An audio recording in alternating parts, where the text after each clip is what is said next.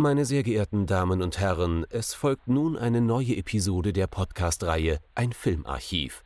Knut Brockmann und Jochen Ecke unterhalten sich über ältere und interessante Filme für ihre Blu-ray-Sammlung. Wir wünschen gute Unterhaltung.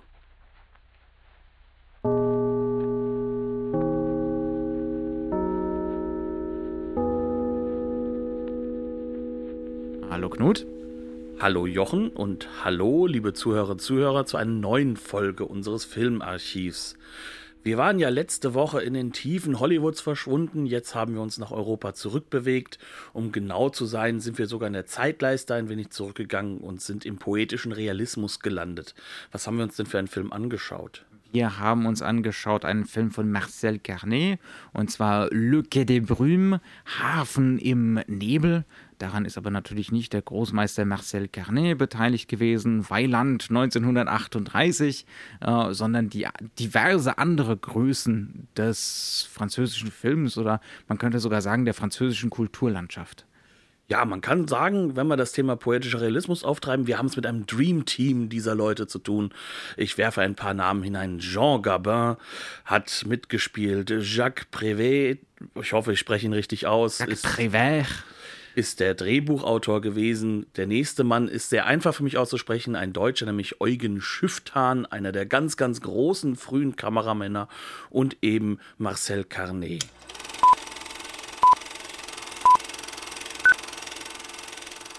Hafen im Nebel. Es wird wahrscheinlich neblig werden, es wird wahrscheinlich am Meer stattfinden. Worum geht es denn genau in unserem neuen Film?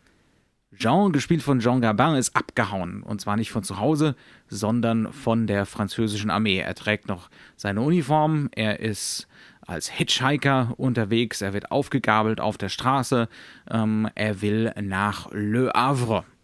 Und dort angekommen ist er einigermaßen orientierungslos, er ist desertiert, er muss sich verstecken, ähm, er trifft auf diverse Gestalten aus der Unterwelt, könnte man sagen, von Le Havre, Gammler, Alkoholiker, ähm, allerlei merkwürdige Gestalten, für die der Film enorme Sympathien hat. Und diese Gestalten haben eine sagenhaft idealistisch dargestellte Solidargemeinschaft, könnte man sagen. Und sie alle legen es darauf an, Jean zu helfen, bei der Flucht zu helfen. Ähm, man trifft sich in einer Kneipe, die heißt, ich äh, weiß nicht, ob sie überhaupt einen Namen hat, wird auf jeden Fall geführt von einem Mann namens Panama. Das ist ein Mann im, im Panama-Hut, der wohl auch mal in Panama war, ähm, ist eine, ein, ein, seltsamer Traumort, wo sich alle gegenseitig helfen. Ähm, und man könnte jetzt meinen, Jean ist praktisch schon auf dem Schiff, er möchte nach Venezuela, er ist schon so gut wie weg. Aber er trifft auch noch auf eine Frau namens Nelly, und auf deren Vormund, äh, der heißt Sabelle, gespielt von, vom großen Michel Simon, auch eine immer wiederkehrende Schauspielergestalt bei Jean Renoir aus der Zeit. Und es ergeben sich aus dieser Liebschaft allerlei Komplikationen, die ja, Jeans Fluchtmöglichkeit dann doch arg in Frage stellen. Ja, um genau zu sein, Jean möchte eigentlich der hiesigen Gesellschaft entfliehen. Er möchte hier aus dem Jetzt raus und dann kommt da dieses komische Mädel entgegen und er verliebt sich wohl auch sehr Hals über Kopf in sie. Übrigens gespielt von Michelle Morgan, habe ich, hab ich schändlich vergessen. Und zwar sehr, sehr gut gespielt von ihr.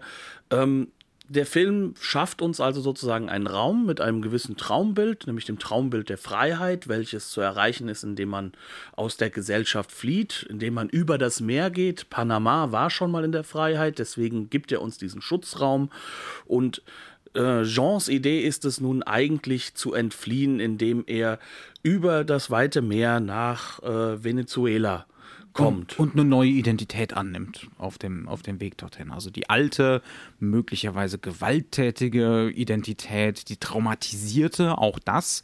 Ähm, der Film handelt von einem traumatisierten Soldaten, der Schlimmes erlebt hat. Das wird auch mal wieder angedeutet. Wir haben ja also eine gewisse Parallele zu letzter Woche mit dem Nicholas Ray-Film, mit In a Lonely Place. Ähm, nur geht es hier natürlich um den Ersten Weltkrieg, nicht um den Zweiten. Genau. Und ähm, man kann im Endeffekt sagen, dass wir damit eigentlich schon so ein bisschen die Konstruktion angepackt haben. Also wir haben in der Mitte eine Figur, Jean Gabin, die konkreteste Figur, kann man sagen, in dem ganzen Film. Er ist so derjenige, an den wir uns immer wieder binden. Uns werden auch Subjektiven von ihm erlaubt. Es wird auch eine Subjektivierungsstrategie in seine Richtung gemacht. Beispielsweise, als er Nelly das erste Mal trifft, das ist so ein überraschender Coup de Foudre, so, so, ein, so ein Liebe auf den ersten Blick-Moment eigentlich. Er kommt in den Raum, äh, wir sehen seinen Blick auf sie am Fenster. Er ist völlig überrascht, dass hier plötzlich eine Frau in der Kaschemme anzutreffen ist. Und wir als Zuschauer sind mit von ihm überrascht. Mit, mit ihm, nicht von ihm, um Gottes Willen. Ja, also man kann sagen, das ist so die konkrete Figur im Mittelpunkt.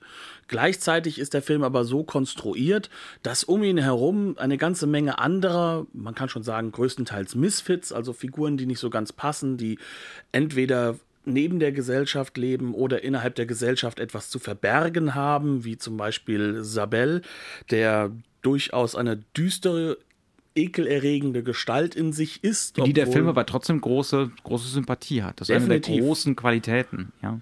Also dieser ganze Film lebt von Figuren, die alle ihre Schwächen haben, die alle ihre Rollen spielen in Bezug auf Gabin auch irgendwo. Also gerade Panama zum Beispiel, der ist ja so eine Figur, die steht für nichts anderes als für diese Freiheit, die Gabin, also Jean, da in dem Film nur Jean genannt wird, haben wir uns das Gabin dazu gedacht, glaube ich, äh, die, die Jean halt sozusagen für sich schaffen möchte, die, wo er hinkommen möchte. Das ist eine Sehnsuchtsfigur. Und ähm, all das wird einfach gebaut, um uns am Ende des Tages näher an diese Figur Jean heranzuführen und uns auch an die Gesellschaft und an die Brüche, die er halt mit dieser Gesellschaft hat, heranzuführen. Also es geht, es geht ganz stark, ohne dass der Film jetzt übermäßig sozial realistisch abbildend ist, geht es schon um die Gesellschaft, eine europäische Gesellschaft zwischen den beiden Weltkriegen und um diejenigen, die da vom einfach an der Seite runtergefallen sind, äh, die, äh, die Ausgestoßene sind, äh, Alkoholiker, Bettler, Heimkehrer, also gescheiterte Kolonialherren sozusagen und so weiter und so fort. Damit sind wir auch schon eigentlich bei zwei den zwei Polen des Films. Ja, wir haben, du hast vorhin schon gesagt, poetischer Realismus. Äh, du hast ganz viel jetzt von einer Sehnsucht gesprochen, äh, von Sehnsuchtsfiguren, Sehnsuchtsorten. Der Film spielt am Meer. Wir sind immer mit einem Schritt schon fast auf dem Schiff, schon fast weg. Aber es geht auch ein bisschen so um die, um die Unmöglichkeit des Davonkommens aus dieser Gesellschaft. Da sind wir bei der Poesie. Der Film hat eine fast schon so eine ganz, eine extrem reflektierte Naivität, wenn es sowas, ja. wenn es sowas geben kann überhaupt. Ähm, also e-, einerseits, dass er uns völlig unverstellt und völlig authentisch diese Sehnsucht vorführt und auch so eine Reinheit vorführen will, zum Beispiel von Liebe und eben gerade von Sehnsucht, aber andererseits auch sehr genau weiß, dass das alles nicht zusammenpasst mit den Anforderungen der Gesellschaft, mit der Härte auch der Gesellschaft. Ähm, das ist auf der einen Seite so diese Poesie, aber auf der anderen Seite auch der Realismus. ja. Genau, ähm, der auch nicht verwechselt werden darf mit dem poetischen Realismus in der Literatur ja, Deutschlands, ja. sondern der hier ganz glasklar eine französische Phase des Kinos bezeichnet, die genau zwischen diesen zwei Kriegen spielt und in den Zweiten Weltkrieg noch hineingeht, kann man sagen. Also wir haben es hier mit zwei Polen zu tun. Das Wichtigste beim Realismus ist eigentlich, denke ich, dass die Figur von Jean, das ist sozusagen einer von uns. Das ist halt jetzt nicht irgendwie die Geschichte eines großen Königs, der tief fällt, oder eines äh, Magnaten oder sonst irgendeiner hervorragenden Figur, sondern es ist ein Mann des Volkes. Es ist jemand aus dem äh, aus dem Umfeld von jedem, der sich so einen Film angucken würde. Vielleicht mit dem mit dem, der kleinen Einschränkung, du hast eben schon gesagt, Mann des Volkes. Es ist eine sehr männliche Perspektive äh, und auch die subjektiven. Ne? Er ist der einzige im Film, der subjektive Einstellungen bekommt. Ähm, es geht schon um so einen männlichen Blick. Jetzt nicht im negativen Sinne, aber aber seine Männlichkeit wird ja auch problematisiert. ja. Und da kommen wir zu dem Punkt, der halt auch damit hineinfällt und der auch dieses Realismus-Element hat. Diese Figur ist nicht gut oder böse, er ist irgendwo dazwischen, wie fast alle Figuren in diesem Film. Graue Figuren sind, kann man sagen. Also es sind Leute, die ihre Schwächen haben, die auch ihre Schwächen definitiv darin haben, dass sie gefährlich werden können, dass sie gewalttätig werden können oder dass sie eben übergriffig sind zum Beispiel im Falle von Nellies äh, äh, ähm, Ziehvater. Obmund, Ziehvater Vom- ist, es sogar Mund, ja. in, ist es sogar in jeder Hinsicht so. Also er mordet für sie, er will unbedingt an ihre Wäsche im wahrsten Sinne des Wortes. Und gleichzeitig ist er aber auch trotzdem eine Figur, die irgendwo getrieben ist, die nachvollziehbar ist, die, die auch ihre Trauer hat, die halt auch irgendwo ihre Sehnsüchte hat, die sie nun mal auch rein interpretiert in Nelly. Das spricht also dafür, dass in diesem Film keine Figur drin ist, die irgendwie irgendwo so überhöht ist in eine oder andere Richtung einer Charakterisierung, wie wir es jetzt zum Beispiel hm, fast immer in Hollywood hätten, dass wir sie eindeutig als Bösewicht, als Guten oder sonst irgendwie zuordnen können, sondern es ist und bleibt, wie wir es bei Renoir schon häufiger gehört haben. Genau, aus, aus äh, La Règle du Jeu, das große Zitat. Genau, Du dass, dass wir, das Schlimme ist ja, dass jeder seine Gründe hat. Also es gibt keine Figur da drin, die keine Gründe hat, die nicht irgendwo in ihrem Tiefen selbst nachvollziehbar bleibt und dementsprechend menschlich bleibt. Und das ist so ein ganz, ganz zentrales Element, was damit einhergeht mit diesem Thema Realismus. Aber dieses Thema Poesie ist halt auch ganz, ganz wichtig, weil diese Filme, wenn man sich jetzt gerade hier Hafen im Nebel anguckt, dieser Film wirkt ja in keinem Moment visuell gesehen realistisch oder irgendwie mit der Handkamera, wie man es heutzutage machen würde, auf dokumentarisch gedreht. Ganz im Gegenteil, das ist ein hochartifizielles Werk, was eben dieses poetische, dieses sehnsüchtige, dieses kontrolliert naive extrem ausstellt und auch benutzt, aber halt auch vom Zuschauer erwartet, dass er das dekodieren kann. Ja. Und da dass er so zynisch ist, aber dass er diese Sehnsucht auch in sich trägt. Genau, ja. Mhm. ja. Und das, das ist halt eben genau dieses Element, was diese Phase des Kinos hochinteressant macht, aber gerade auch diesen Film für mich auch emotional hochspannend gemacht hat. Also man bleibt schon dabei. Man hat nie so das Gefühl, obwohl dieser Film so alt ist, dass man sich nicht auch diesen Sehnsuchtsgefühlen irgendwo hingeben könnte. Und das, obwohl man natürlich in einer komplett anderen Zeit lebt. Und das ist natürlich eine der ganz, ganz großen Stärken, die dieser Film hat, was aber auch dafür gesorgt hat, das dürfen wir auch nicht vergessen, es gibt einen ganzen Haufen Tafeln auf der Blu-ray davor, ähm, wo klar gemacht wird, dieser Film in seiner Grundform existiert nicht mehr. Der wurde in Frankreich und weltweit zerhackstückt, zensiert. Das war ein Film, der galt regelrecht als gefährlich. Und das liegt nicht an der Gewaltdarstellung oder an der Sexualdarstellung, sondern hier werden andere moralische Aspekte gefährdet äh, in der Mehrheitsgesellschaft, die durchaus dazu geführt haben, dass viele Leute davor Angst hatten. Wir müssen einfach nur mal im Kontext der, ja, also der Zeit drüber nachdenken, dass hier ein Deserteur dargestellt wird. Das Wort wird zwar nie ausgesprochen. ja. ähm, Jean Gabin wird immer wieder gefragt, tu es, tu es en perm, en, en permission? Also hast du, hast du gerade, wie würde man das denn sagen? F- Freigang eher nicht. Ne? Das, das sind diejenigen, die aus dem Gefängnis mal kurz raus dürfen. ah, der andere, also du hast den anderen Landurlaub sozusagen. Ähm, Ja, so, ne? sozusagen, ja. Ähm, äh, aber er ist ja abgehauen und das wird als positiv dargestellt und als die einzig mögliche moralische Entscheidung eigentlich. Ja? Ähm, also das zum Beispiel, das muss damals ein unglaublicher Aufreger gewesen sein. Das wäre heute in gewissen Kreisen immer noch ein Aufreger, wenn man zum Beispiel an, an die, ja, an, zum Beispiel an die USA denkt oder so. Ähm, aber auch durchaus bei uns, kann ich mir schon vorstellen. Also da sind, da sind diverse Sachen drin, mit denen der Film damals enorm angeeckt ist. Ähm, auch mit seinem Hang dazu, eben diese kleinen Leute, diese Misfits darzustellen, eine Sympathie für diese Figuren zu finden, die nicht nur als ja, also es gibt zum Beispiel eine Figur, es gibt so eine Trinkerfigur, die absolut faszinierend ist, ähm, der den Tag über die paar die paar Francs versucht zu verdienen, um in einem einigermaßen sauberen Bett abends schlafen zu können. Und wann immer er dann in äh, dem, der miesen Absteiger ankommt, wo er dann übernachten möchte, passiert es immer wieder doch so, er versäuft die Kohle. ja?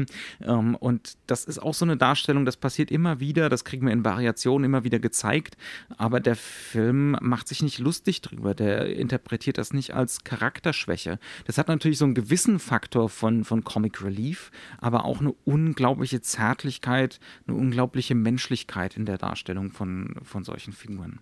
Ja, vor allem, weil er ja auch derjenige ist, der im Endeffekt die erste Tür aufmacht für Jean.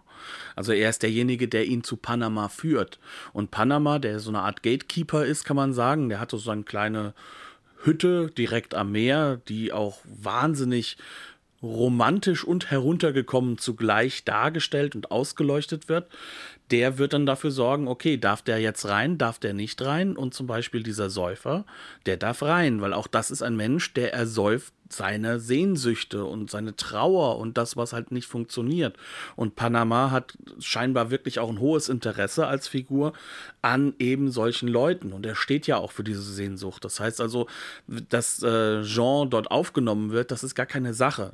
Es ist natürlich nicht realistisch. Hier sind wir wieder im poetischen Element drin, weil die Figur von Panama nicht realistisch ist. Nee, das ist einfach nur also das ist auch ein ganz seltsamer Ort, diese Hütte, diese Bar, die er da hat. Die hat einen Grundriss, der ist kaum nachvollziehbar und ich glaube, das ist so gewollt. Ähm, Definitiv. Ähm, das ist ein Ort, wo man hinkommt und man, wenn, wenn Panama einen sympathisch findet und reinlässt, dann muss man für nichts bezahlen. Ja, also wo die Marktgesetze ausgehebelt sind, ähm, eine reine utopische Solidargesellschaft irgendwie zu herrschen scheint, wo auch immer Panama das Geld dafür hernimmt. Ja, also es ist, es ist eine seltsame, traumhafte Atmosphäre, die da herrscht, so wie sie immer wieder im Film herrscht. Das wird aber dann immer wieder unterbrochen, auch von Location-Aufnahmen. Also wir haben ja. ganz viel im Studio, auch äh, so ein Straßenzug in Le Havre, der, der unwirklicher nicht sein könnte. Ja, ähm, und dann wiederum sind wir wirklich im Hafen und da werden wirklich Schiffe beladen und das crasht so aufeinander und soll auch clashen. Ja? Ähm, und, und man soll irgendwie tatsächlich die Künstlichkeit sehen und bemerken. Das ist also ein Film, der den Zuschauer immer wieder signalisiert, ich nehme dich ernst, ähm, ich, äh, du sollst hier drüber nachdenken, du sollst nicht nur irgendwie die Handlung mitnehmen und mit den Figuren mitgehen, sondern du sollst auch über die Machart hiervon nachdenken und die Künstlichkeit ähm, konstant wahrnehmen. Das ist so ein ähm, ganz, ganz, ja, auch das macht natürlich Poesie aus. Poesie ist an sich eine, eine selbstreflexive Gattung eigentlich, ja, ja. Ähm, bei der es darum geht, nicht nur über Inhalt, sondern auch über den Inhalt nachzudenken, den die Form vermittelt. ja? Ähm, und das ist auch was ganz Faszinierendes an diesem Film. Wir haben also, wir haben also so eine, so auch wieder so eine Network Narrative, so eine Netzwerkerzählung. Der Film bleibt nicht nur bei Jean, er wechselt ständig eigentlich, könnte man sagen. Immer wenn irgendein, irgendein längerer Schwenk kommt, wenn wir einer Figur folgen, kann es kann es sein, dass wir dann äh, plötzlich mitten im Schwenk bei einer anderen Figur hängen bleiben und dann bleiben wir eine Weile bei der. Also auch das macht diese Menschlichkeit, diesen, diesen Humanismus des Films aus. Ähm, das sehen wir auch in der Kamerainszenierung. Im Prinzip sagt der Film, alle Menschen sind gleich interessant wir können bei allen, wir sollten bei allen mal hängen bleiben, selbst beim kleinsten Säufer. Also alle, alle haben das Leben aller, selbst, selbst das Leben von Sabelle, von diesem eigentlich melodramatischen Bösewicht, ja, ähm, von, von Michel Simon gespielt, selbst das hat eine, eine Tragik und eine eigene Poesie. Und das ist ganz tief in die Dramaturgie eingeschrieben von, äh, von Jacques Prévert, aber auch in die, auch in die Kameraarbeit von, von Eugen Schiff. Weil ich denke, du hast jetzt sozusagen dieses, diesen wichtigen Stichpunkt schon gegeben, ne? Also dieses, wie ist das Ganze konstruiert? Ich denke, da müssen wir halt schon mal ein bisschen näher drüber reden. Also ich glaube, hier kommen wir so an zwei Punkte, die unglaublich strategisch klar gesetzt werden. Das eine ist, wie die Narration aufgebaut wird. Man kann noch hinzufügen, wir kehren aber immer zu Jean zurück und er ist die einzige Figur, der wir eine Subjektive sozusagen gönnen dürfen. Alle anderen Figuren werden beobachtet quasi. Ähm, auf der anderen Seite haben wir aber natürlich auch diese Kameraarbeit. Ähm, man muss vielleicht mal ein bisschen auch zurücktreten und sagen, Eugen Schifftan, wo kommt er her? Ähm, der Mann kommt aus dem Berliner Stummfilm, kann man sagen. Also er kommt aus der absolut heißen Szene, kann man sagen, der 20er Jahre. In Europa. In Europa, Fall. ja. Und ähm, war vorher aber selbst auch Maler gewesen, wie die meisten frühen Kameramänner. Die kommen aus der Malerei oder aus der Fotografie aus der frühen und die merken, man kann da was Neues machen.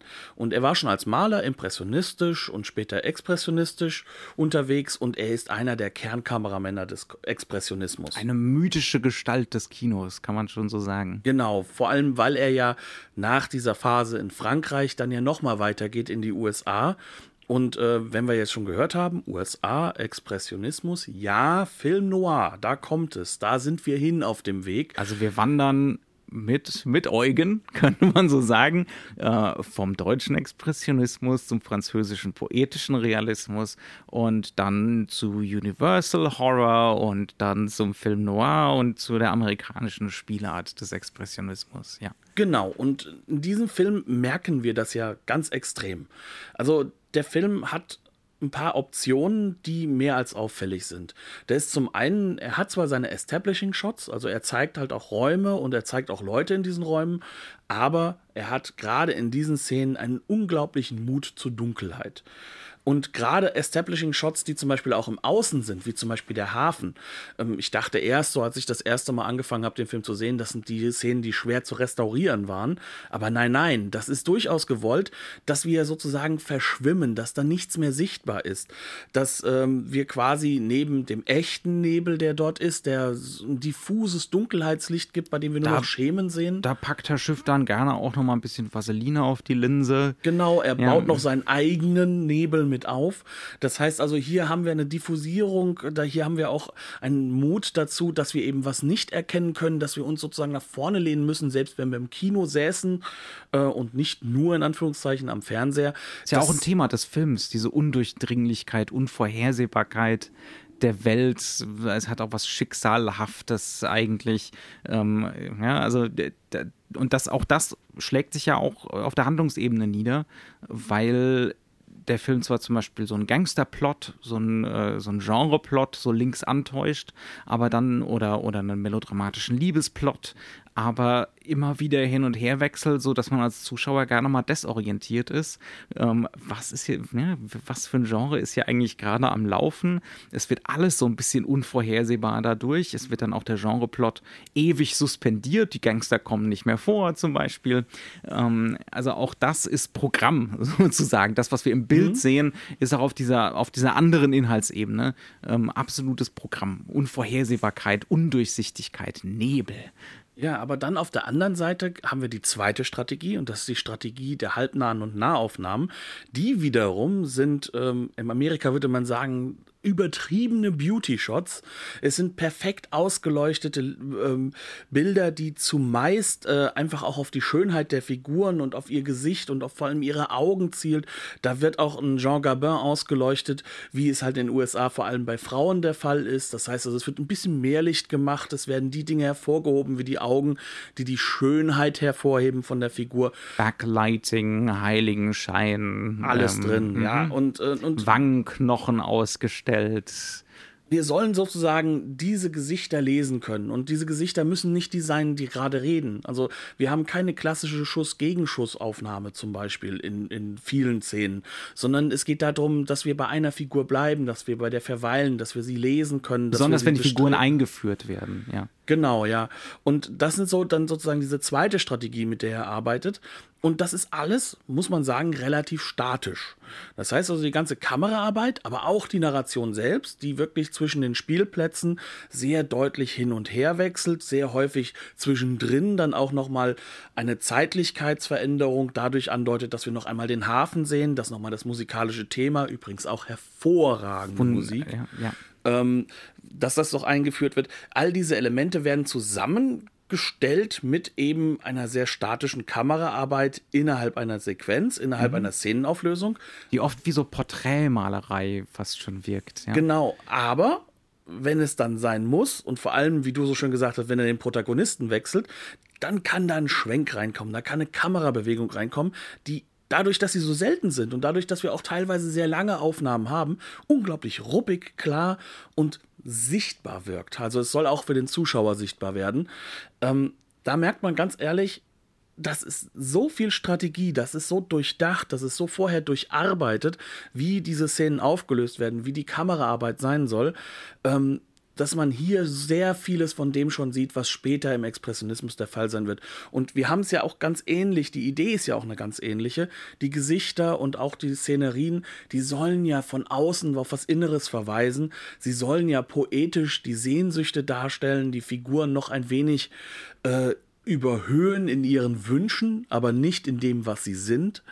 Und ähm, das ist natürlich eine Strategie, die im Expressionismus ihren Anfang gefunden hat. Dort noch viel radikaler und die ihr Ende finden wird oder ihr, ihr erstes Ende in der klassischen Ära des Kinos im Film Noir. Heutzutage sind natürlich Noir-Optionen, gerade durch den Neo-Noir, vollkommen normal im aktuellen Kino. Das ist, das ist auf jeden Fall klar. Es sind noch äh, ein paar andere Gelegenheiten, zu denen Dann die Kamera bewegt. Ähm, es sind zum einen die Schwenks, wie du es schon angesprochen hast, aber es gibt auch immer wieder äh, so Sachen, zum Beispiel Verengungen, so Ranfahrten. Ähm, am Anfang ist Jean als äh, als Anhalter unterwegs und dann sitzt er mit, äh, mit drin in so einem Lastwagen und die Kamera fährt so an das Cockpit äh, so ran. Ja, also es wird, es wird alles eng.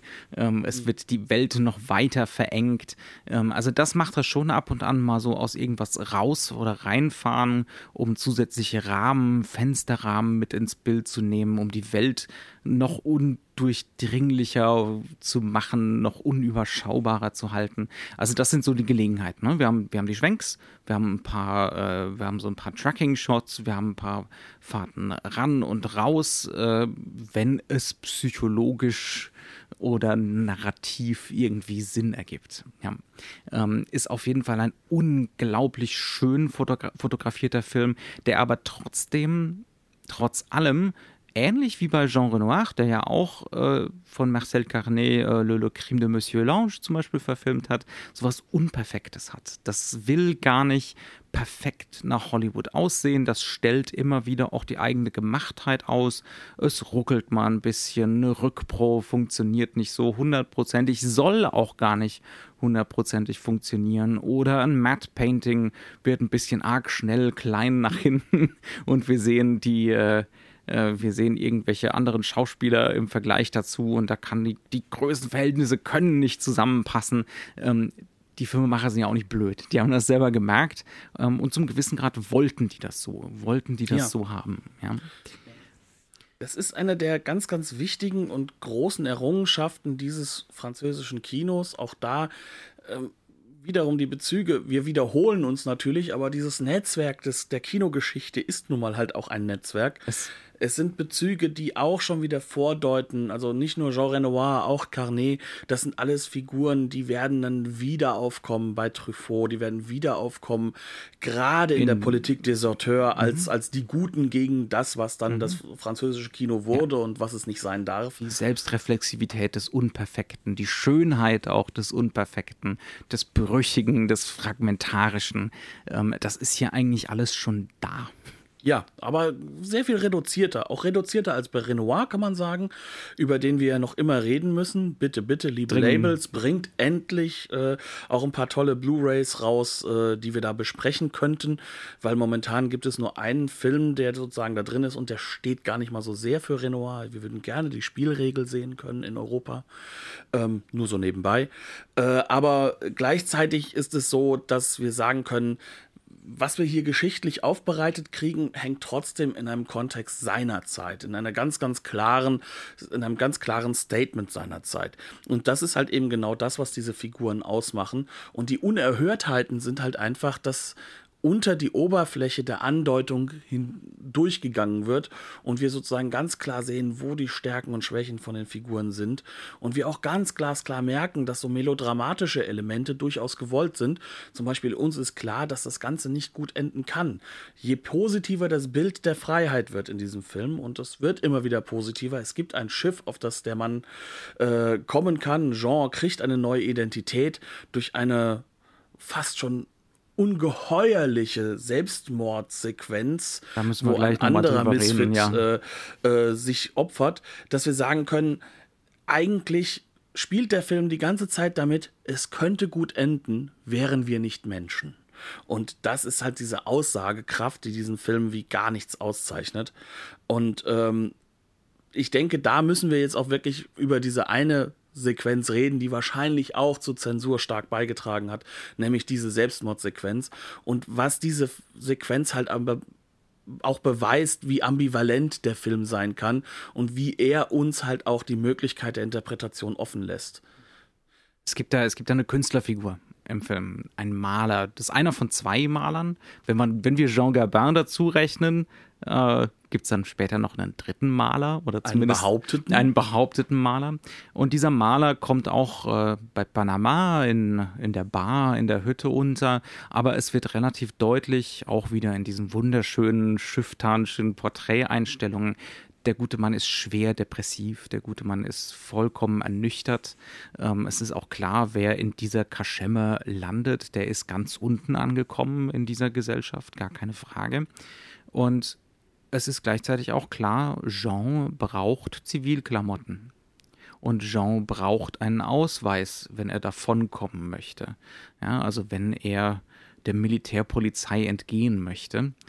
Und was macht unser Maler? Das ist natürlich auch eine Sequenz von unglaublich romantisch übersteigerter, romantisch übersteigertem Idealismus. Er geht ins Wasser. Ja, also ähm, er geht hin, sagt Panama noch Bescheid, hier, meine Klamotten passen ihm, ich schenke sie. Dann zieht er sich aus, wir sehen im Endeffekt aber auch gar nichts davon, sondern wir wissen nur, dass er jetzt Richtung Wasser geht, dass er sagt, ich gehe jetzt alles, schwimmen. Das ist alles im Off, ah, einfach, ja. ja. Und, und er sagt halt einfach, ich gehe jetzt schwimmen. Panama macht nochmal deutlich, du weißt, das ist Selbstmord, du kannst das, nicht, du kannst das nicht überleben, es ist sehr rau da draußen. Und er lächelt dazu ja quasi nur, sondern das ist sozusagen seine Form der Aufopferung. Und er geht damit sozusagen in den Freitod, in den klassischen künstlerischen Freitod und kann damit noch was hinterlassen, jemandem anderes eine Chance geben. Und diese Überhöhung, dass er halt ins Meer geht, was ja für die Freiheit steht, wie nichts anderes, dass er sich sozusagen der Freiheit hingibt und damit den Freitod Tod sucht. Das sind wir ja auch schon bei den Existenzialisten. Ja? Genau. Also wir, wir, haben immer die Freiheit, es zu beenden. Ja? Ähm, ja. Vielleicht die einzige, die wir haben. Ja? Und das ist äh, ähm, in dieser Sequenz unglaublich, weil es im Off geschieht, ambivalent dargestellt. Wir kennen nur die Reaktion von Panama. Panama wird das Ganze halt auch so ein wenig verstecken leicht verstecken vor äh, Jean Gabin, wenn er ihm die Klamotten gibt, einfach mit der Aussage, das geht ja auch niemandem was an, weil das ist etwas sehr Persönliches gewesen. Aber hier kommen dann Symbole zusammen, die eine Überhöhung stattfinden lassen, die auf der einen Seite sehr schön ist, aber auf der anderen Seite zutiefst traurig.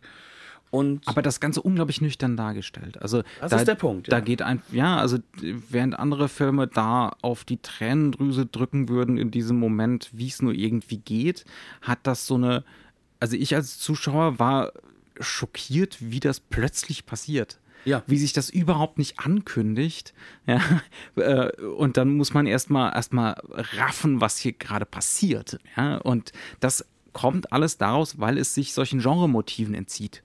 Es macht in dem Moment kein Melodram, sondern es macht was vollkommen Nüchternes draus. Ähm, also das ist eine enorme Qualität und das schafft auch, das sind die Momente, die die, in, die, die sagenhafte Ambivalenz dieses Films auch schaffen. Denn ähm, egal wie viel ausgestellte Naivität wir hier so finden und wie viel Romantik und Idealismus, es bleiben ganz viele Leerstellen in dem Film. Ja. Beispielsweise ganz grundlegend, was wir von der Jean Gabin-Figur zu halten haben. Wir wissen nicht so wirklich komplett, was in seiner Vergangenheit passiert ist, zum Beispiel. Wir haben schon gesagt, es kann nicht gut enden für ihn. Auch das ist natürlich eine Parallele zum, zum späteren Film Noir zum Beispiel. Ähm, aber das ist warum? also warum es schlecht endet, was denn eigentlich da sozusagen die Lesart wäre, das ist wirklich ganz radikal offen. Ja. Ähm, was ist denn sein, also gibt es sowas wie einen tragischen Fehler? Ähm, ist es eine Charakterschwäche? Ist es was Gesellschaftliches? Äh, es lässt sich ganz, ganz schwer sagen. Es bleibt halt nur dieses Gefühl von was grundlegend Falschem zurück. Ja? Dieses mulmige Gefühl, dass irgendwas ganz grundlegend mit uns allen nicht stimmt, sozusagen. Genau, ja. Ja, ja. ja, gerade bei Jean Gabin kann man das ja sehr gut sehen und halt auch bei der Figur von Nelly, die ja im Endeffekt auf der einen Seite selbst eine Figur ist, die versucht, sich zu befreien, vor allem aus diesem reinen äh, Sexualbild, das sie darstellt. Sie möchte ja eine eigenständige Persönlichkeit im Endeffekt sein. Sie läuft immer wieder weg, aber sie läuft halt immer wieder in Bezüge hinein, wo sie aufs Sexualbild reduziert wird. Und Jean Gabin als Liebhaber macht genau das. Er reduziert sie wieder.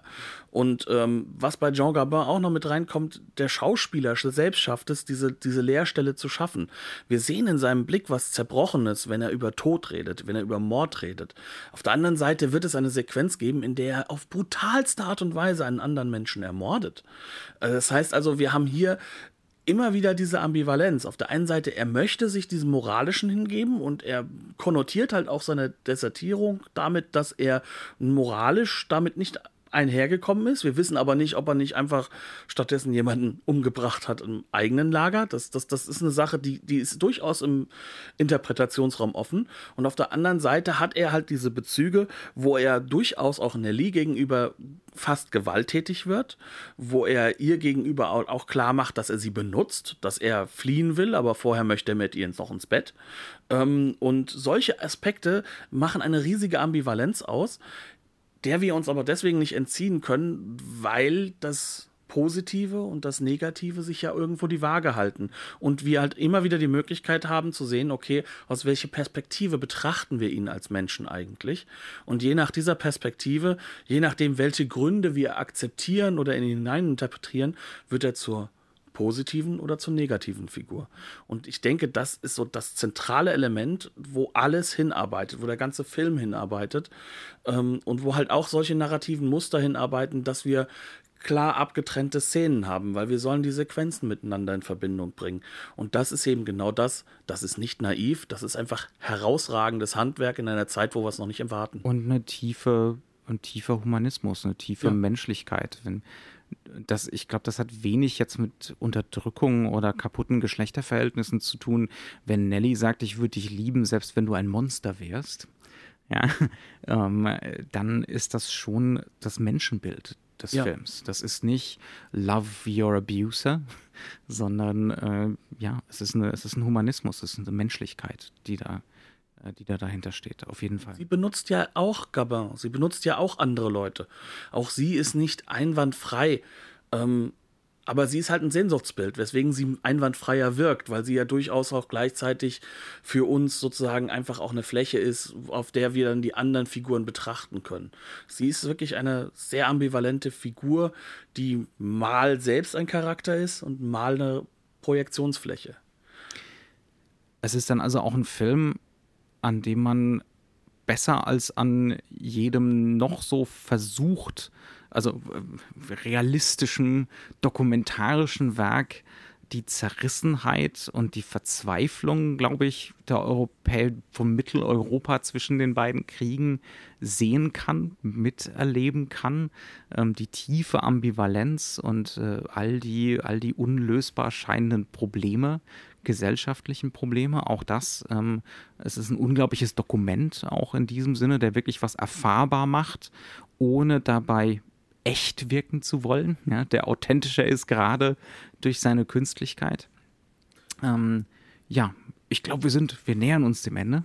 Ja, ich denke, damit haben wir eigentlich den Film ganz gut umfasst und vielleicht halt auch so ein bisschen so ein, so ein kleines Blickfeld in den poetischen Realismus eröffnet und warum man sich halt auch da mal vielleicht ein wenig umschauen kann und noch ein paar andere tolle Filme finden kann.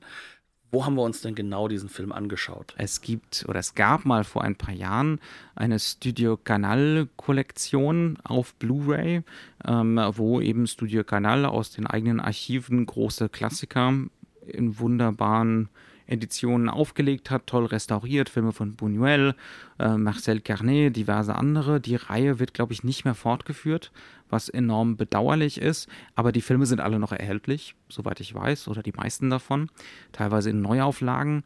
Ähm, das ist eine tolle Edition, wunderbar restauriert, eine wunderschöne, auch eine wunderschöne Packung für die für die äh, Packungsfetischisten unter uns. äh, da zählen wir uns nur bedingt hinzu, aber ähm, schaden kann es ja nur auch nicht. Ähm, diverse schöne Extras auch mit dabei.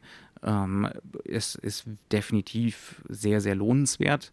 Ähm, wer sich gerne sonst noch äh, im, bei Marcel Carnet und äh, und bei Jacques Prévert um, umgucken möchte, ich würde zum Beispiel auch den schon erwähnten Le Crime de Monsieur Lange empfehlen von Jean Renoir, für den hat auch Carnet das, äh, nicht Carnet Prévert das Drehbuch geschrieben. Es gibt noch die Kinder des Olymp. Das sind die, das ist der, der große Klassiker. Ähm, der Go-To-Film für Carnet. Ganz Kenner genau. oder kennenlernen woller. Ähm, es gibt noch jede Menge andere, leider in Deutschland sehr schwierig zu sehen, aber wir werden zu diesem Thema mit Sicherheit irgendwann in der Zukunft zurückkehren. Das denke ich auch. Und das war dann quasi auch schon ein schönes Schlusswort. Deswegen würde ich sagen, ich bedanke mich dafür, dass ihr zugehört habt. Ähm, ich hoffe, ihr bleibt uns gewogen. Ich hoffe, ihr habt vielleicht auch Zeit und Lust, eine kleine Bewertung zu hinterlassen, zum Beispiel bei iTunes oder uns einfach mal anzuschreiben, uns was zu sagen, einen Kommentar zu hinterlassen, sei es auf Twitter bei ein Filmarchiv oder bei Facebook, auch da bei ein Filmarchiv. Wir freuen uns auf jeden Fall über jede Form von Feedback und auch Tipps und Tricks oder was auch immer, was ihr noch so habt in dem Bereich des poetischen Realismus. Man kann uns auch schelten. Das ist auch durchaus erlaubt und auch gewollt. Es hilft uns definitiv. Und deswegen bis dahin sagen wir Dankeschön und auf Wiederhören. Bis nächste Woche. Tschüss. Bis zum nächsten Mal.